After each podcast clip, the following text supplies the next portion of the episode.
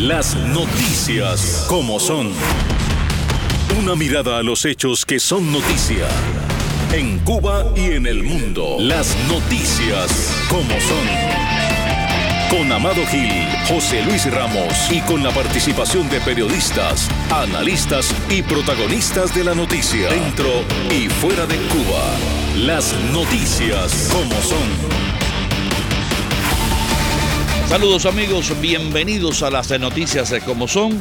Acá desde los estudios de Radio Martí en la ciudad de Miami les saludamos como de costumbre José Luis Ramos y quien les habla Amado Gil. Saludos. Saludos, ¿qué tal? Bienvenidos, gracias por estar una vez más con nosotros aquí en la tertulia de las noticias como son. Muchísimas gracias a aquellos que nos sintonizan a través de Facebook y de YouTube. Y les quiero anunciar algo hoy. Pero bueno, primero también gracias a los que nos escuchan a través de la radio.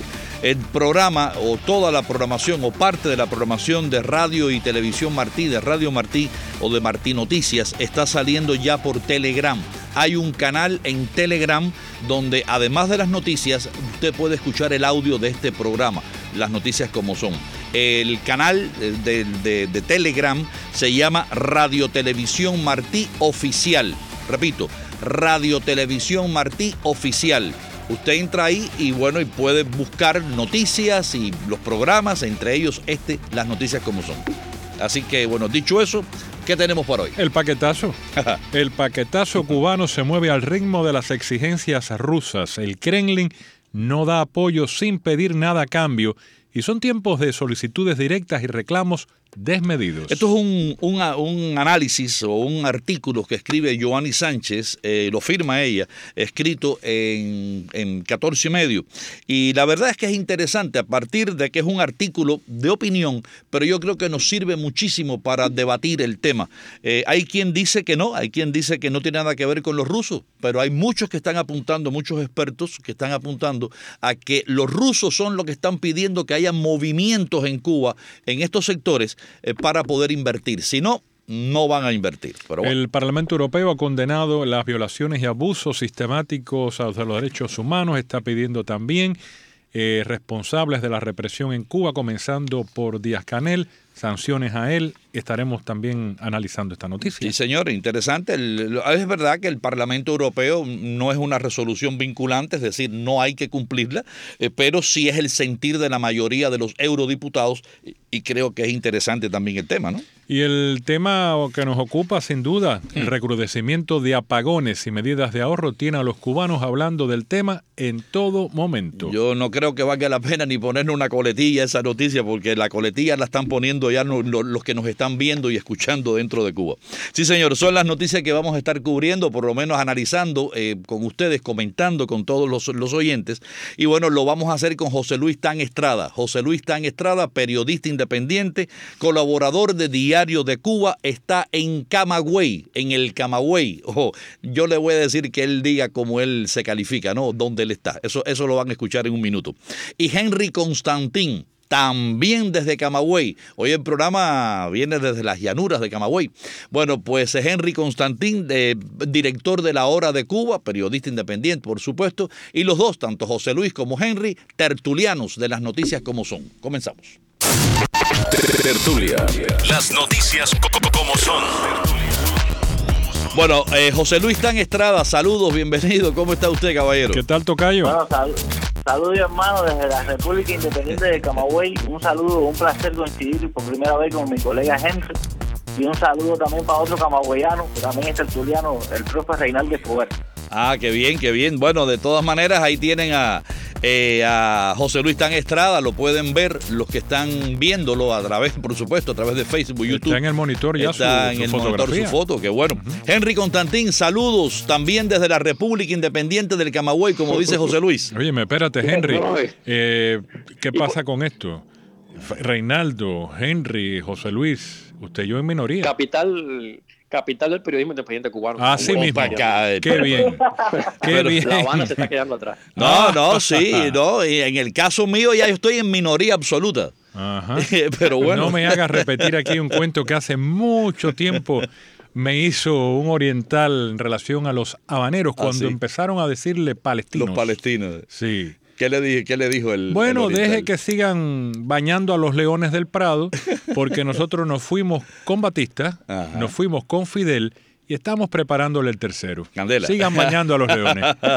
El Prado. Creo, creo que al Prado le queda nada más que los leones porque los árboles, los preciosos árboles se los cortaron todos. Pero bueno, vamos a las noticias. Cosa seria, sí. Sí, señor. Lavrov, Patrushev, Titov, los Ah. cubanos, nos podemos, entre tantos apellidos de altos funcionarios rusos que llegan a Cuba. Dice Giovanni, la procesión que ha crecido en número y frecuencia en los últimos meses coincide con los anuncios oficiales de medidas económicas. Es muy difícil sacar al Kremlin de la ecuación nacional cuando los enviados de Vladimir Putin arriban a la isla y poco después se publican ajustes tarifarios en la Gaceta Oficial o se hacen efectivos nuevos precios en las gasolineras y las facturas eléctricas. Este jueves llega a La Habana el jefe del Consejo Empresarial Rusia-Cuba, Boris Titov, y se quedará en la isla hasta el próximo 7 de marzo. Una visita larga que tiene de antemano todas las trazas de una revisión, de una inspección meticulosa para comprobar dónde han quedado las vagas promesas de los funcionarios cubanos que deben haber hecho a los oídos de los rusos para sonsacar inversiones y apoyos. Una danza de seducción que ha funcionado con otros, pero que se ejecuta ahora entre clientes que conocen muy bien las falsas mm, aromas del castrismo. Sí, señor, es interesante el tema, ¿eh? Interesante el tema porque hemos visto el gobierno cubano, eh, yo, y los analistas, los expertos, todo el mundo dice, van a subir los precios, la inflación va a ser peor. Eh, la situación en Cuba no está para hacer estos ajustes o estas correcciones, como ahora le llama el gobierno, que está, está corrigiendo todo.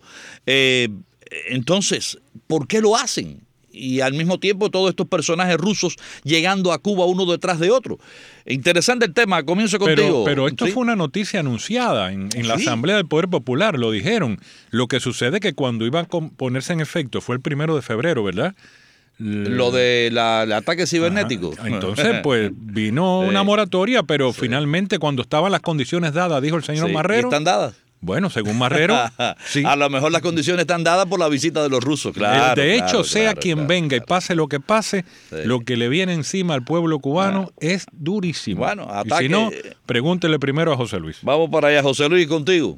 Bueno, sí, realmente era cuando ellos mismos reconocieron que este paquetazo de medidas eh, va a contribuir a, que a la inflación, a la inflación, ya todo lo demás que viene es una película de terror. Y es como ustedes estaban diciendo, dadas la- las condiciones son creadas por los mismos rusos, que yo estoy convencido de que esta visita importante para, para Cuba, entre comillas, de este portavoz ruso, estoy seguro que apuraron el paquetazo y era necesario hacerlo. Es un contexto en que no hay sin comida, sin corriente, sin agua, sin energía, sin fuerza y con las ganas de sobrevivir del pueblo cubano, sin duda los más afectados seremos nosotros. Y ya se van, a partir del primero de, de marzo, es decir, mañana, se va a ver ya eh, el reflejo en todo, cuando suba la gasolina, cuando suba el petróleo, todos los otros producciones y todos los otros sectores que, que contribuyen sociales va, va a repercutir mucho, hasta los carretones, hasta los coches de caballo aquí, principalmente en Camagüey. Mira, yo, yo recuerdo eh, uno de los viajes y después declaraciones que hizo Titov, eh, este señor Boris Titov, o Titov, no sé si el, dónde va el apellido, de- el, perdón, la- el acento. Dile Boris. Boris, no, Boris Titov, vamos a decirle Titov. Este hombre eh, en un momento determinado va a Cuba y después le hace una declaración a un medio ruso eh, donde dice y que si Cuba no se digitaliza todas las finanzas, eh, es- va a ser muy difícil el control precisamente de las finanzas dentro de Cuba. Y los rusos, para poder llegar, desembarcar con algunas inversiones en empresas cubanas, lo primero que van a necesitar es control, porque lo decíamos en los últimos programas y lo han dicho todos los que han pasado por aquí. Los rusos no son los soviéticos. Esta no es la época de la subvención soviética, esta es la época de los rusos, los rusos que han hecho millones, que hay, que hay empresas privadas, entre comillas, eh, pueden ser hasta de testaferros, no sé, no vamos, ese no es un tema para ahora, pero hay empresas millonarias que pueden invertir en la economía cubana. El gobierno cubano necesita inversión, los rusos están poniendo condiciones y el gobierno cubano está corriendo con la lengua afuera a ver de qué manera puede eh, pues poner contento a los rusos. Y la verdad es que la bancarización le salió muy mal. Eh, tu- la- dicen que tuvieron un ataque cibernético, tuvieron que parar el aumento del paquetazo, porque todo lo que están haciendo el gobierno cubano incomoda a la población a cambio de acomodar a los rusos. Así que es una fórmula bastante complicada. Como dice el gobierno cubano, esto sí, esto sí es complejo. Y Esto muy sí es complejo porque también hay que hablar de lo que sucede, al menos aquí en Estados Unidos. Cuando se incrementa el precio de la gasolina, ¿qué pasa? Todo se incrementa. Bueno, pues en Cuba imagínese usted que desde hace mucho tiempo no hay realmente, según ellos, gasolina, combustible, el diésel, y todo iba subiendo, la inflación iba ¿Por subiendo. dónde está el cambio de la moneda? Del No, dólar? perdóneme, el transporte. Ajá. Ahora mismo decía José Luis que hasta los carretones, pero bueno, no sé, los carretones llevan gasolina. No, pero el que, el que mantiene el caballo sí necesita. Henry Constantín, vamos contigo. Bueno, el panorama es sombrío. Ojalá que los rusos logren, digamos, a- que, que quienes gobiernan Cuba aflojen un tanto la economía, el, control ese que, que no deja subsistir y prácticamente eh, va, poder- va a intentar asfixiar a las MIPIMES exitosas. Bueno, ya se ha anunciado que, que a las MIPIMES hay que controlarlas más todavía. La, la- la mala noticia de todo esto es que son los rusos los que están eh, desesperados por estar en Cuba para tener un lugar más donde poder obtener lo que el cierre de los mercados europeos, el cierre de Estados Unidos, América del Norte, a tantos países les ha complicado y que el gobierno cubano acude a los rusos. Eh, de nuevo, que son eh, unos lamentables aliados, la- una, una causa, una causa, una mala causa en el mundo hoy mismo y que además de hacerlo con la intención de que les tiren el salvavidas económico, como hicieron con la URSS, hasta ayudar a asfixiarla, no dudo que también estén desesperados porque Rusia tenga un pie en Cuba y ante una eventual complicación del panorama cubano por, por la terrible situación, por un ascenso de un gobierno en Estados Unidos que sea más, digamos, más intenso en, la, en el tema de los derechos humanos con Cuba, pues quieran tener el escudo ruso como lo tuvieron durante tantas décadas eh, el siglo pasado. No, no hay que descartarlo. Y, y bueno, vamos a ver eh, eh, mañana, marzo, cómo Cuba asume este paquetazo.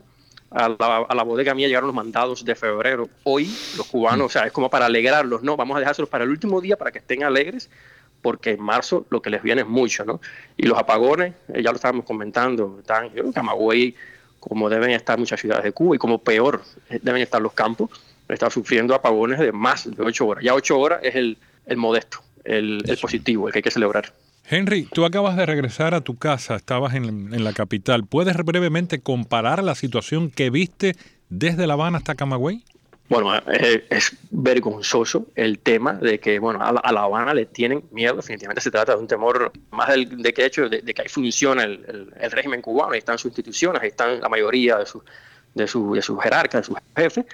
Pues el hecho de que a La Habana no la tocan con un segundo de apagón, yo no viví en La Habana, o sea, estuve semanas, he estado varias semanas seguidas en varios periodos, y solo hay apagones cuando hay una tormenta eléctrica en tu zona, donde estás, y ya. Sin embargo, el resto de Cuba ya fuera de la provincia de La Habana, estamos hablando de que ya Artemisa, Mayabeque, Matanza, Pinal del Río son lugares que eh, pierden la electricidad durante muchas horas y ahora deben estar también teniendo estos picos como Camagüey. Camagüey es atroz. Mm. Y los, los, la, las anécdotas que escucho de los pueblos, de los, de los que se llaman los municipios, de los campos, son peores aún. Noches, madrugadas, sin corriente. A Camagüey, a las ciudades grandes, la respetan un poco y en la noche se la devuelven la corriente.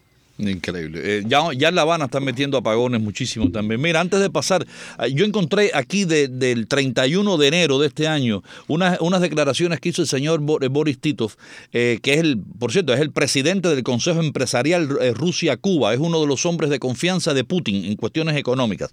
Y dijo, el 31 de, de enero, dijo, la digitalización de las, de las relaciones entre las MIPIMES y el Estado, el, según diversos diversas estimaciones, entre el 50% y el 70% de los, de los comercios privados en la isla operan en las sombras, haciendo trampas a las autoridades. De ahí que la creación de un servicio tributario más manejable, digital, sea indispensable. O sea, hay presión por parte de los rusos volviendo al tema.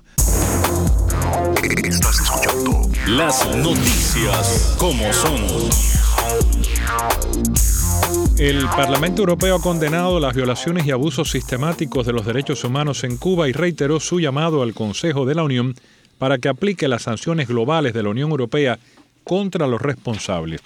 La Eurocámara consideró que el primer sancionado debería ser el actual gobernante de la isla, Miguel Díaz Canel, por ser la figura de mayor rango en la cadena de mando de las fuerzas de seguridad cubanas.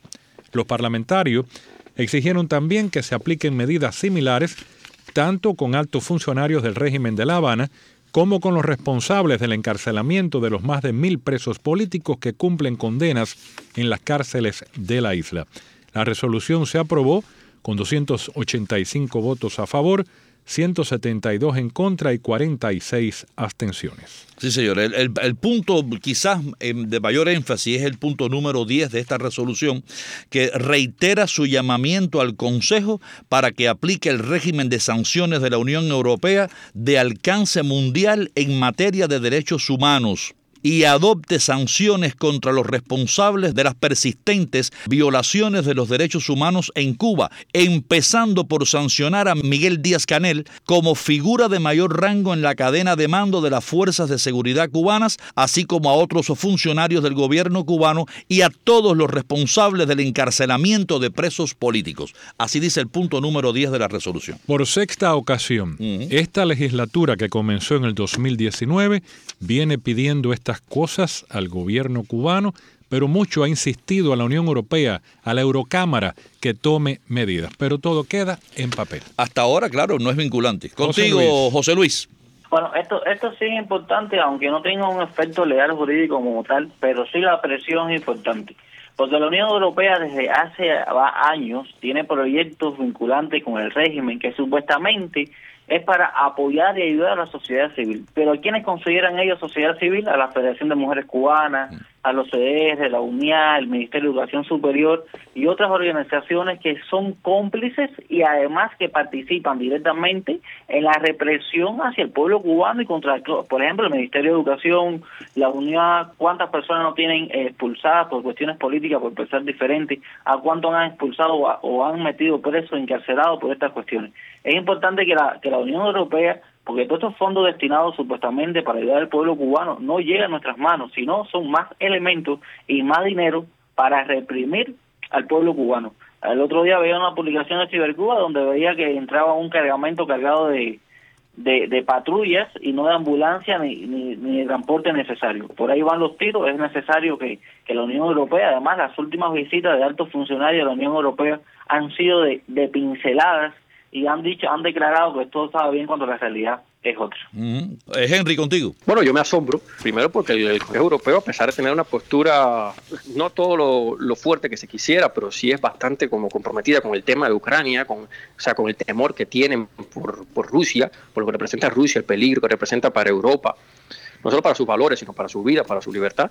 Sin embargo, con aliados eh, diplomáticos y etcétera, del, régimen ruso como el, como el cubano eh, son tan suaves y tienen este tipo de relación tan fluida en donde alimentan indirectamente a, aparatos represivos, como decía Tan, organizaciones del, del régimen que solo buscan fortalecerlo y que establecen, que sostienen, que promueven vínculos tan fuertes con Rusia, al punto de que, bueno, eh, anteayer se hablaba en noticias no confirmadas que hay más de mil mercenarios cubanos en territorio ruso, o sea, peleando del lado de Putin. No consigo cómo el Consejo Europeo, teniendo el respaldo inclusive de su Parlamento, teniendo esa mayoría a su favor, no se trata de ir en contra de la corriente, sino que estarían a favor de la corriente, sin embargo, siguen eh, ignorando el tema cubano, mm. dejándolo como si fuera un país normal, como si fuera México, como si fuera eh, Panamá, y no, se trata de una extensión, en cierta forma, del brazo de Putin en las Américas, en la retaguardia del mundo libre.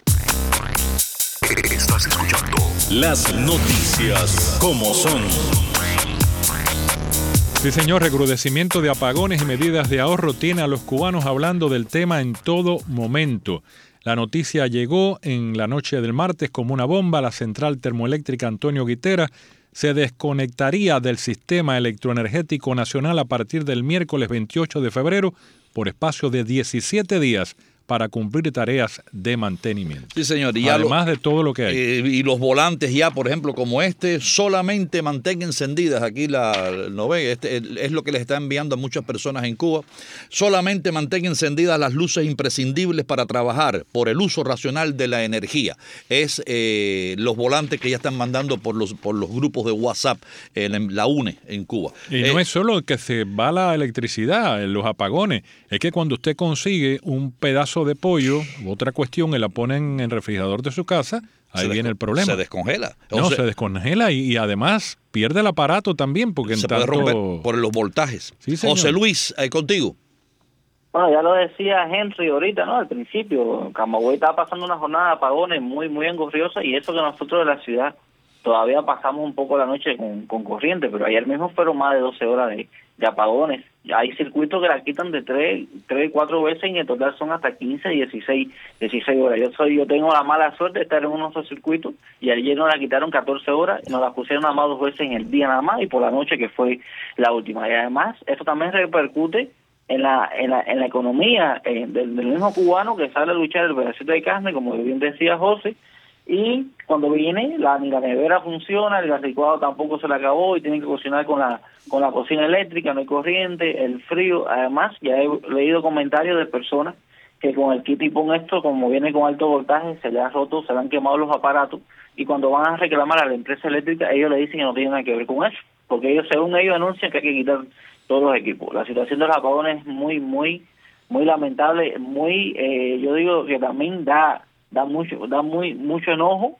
Y además con esta salida de la quitera que casualmente en medio de esta crisis de combustible y apagones, casualmente van a eh, a darle mantenimiento y según decía la nota porque toda la logística de la de las patanas y todo estaba garantizado y por eso por eso iba a salir cuando en la práctica es totalmente diferente. Mi señor, ese pobre hombre que sale todas las mañanas ahí a explicar la- el déficit que tenemos de megawatt. Bueno, pues el déficit para el para este jueves 1119 y sube a casi 2000 en máxima demanda. El déficit, este es el déficit en megawatt. Hoy tenía una cara ese señor. No, ¿cómo no va a tener una Pobrecito. cara ese hombre cuando sale a la calle debe ser como una tiñosa? Pobrecito. Imagínate tú. Eh, Henry.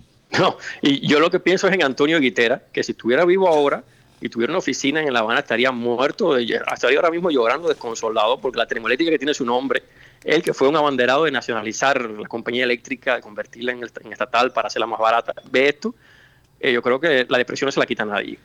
Y bueno, para que seguir eh, comentando el tema de los apagones, es una cosa brutal. Los cubanos, a mí también, una de las muchas cosas que me asombra de Cuba, un país en el que vivo, porque de todas maneras no deja de asombrarme, me asombra cómo los cubanos, eh, digamos, soportan con estoicismo, un estoicismo que no es heroico, que no es como de aplaudir, esta nueva retaíla de apagones que parece que es solo el inicio. Sabemos que siempre en verano es peor. O sea, si en el invierno, que es donde menos se consume, en temas de aire acondicionado, de split y todo eso, estamos así, no sabemos lo que viene. Y por otro lado, bueno, eh, se habla de MIPYME, se habla de esto de las inversiones que puede haber rusa, eh, cómo, cómo puede una MIPYME funcionar bien, un cualquiera, si se pasa la mayor parte del día sin electricidad para alumbrar, sin, eh, sin, refrigeración para los productos cuando se trata de alimentos. O sea, ellos mismos están pisando, no sé, por su torpeza, por su incapacidad de querer abrirse para de verdad resolver todos los temas que tienen que ver con el combustible, con la electricidad, pues están pisándose el pie que tratan de mover hacia adelante, el de las MIPYME. Ahí, Increíble. es- Pero es ese, Cuba. ese- ese tema de las MIPIMES que tú has tocado ahora, Henry, es sumamente importante.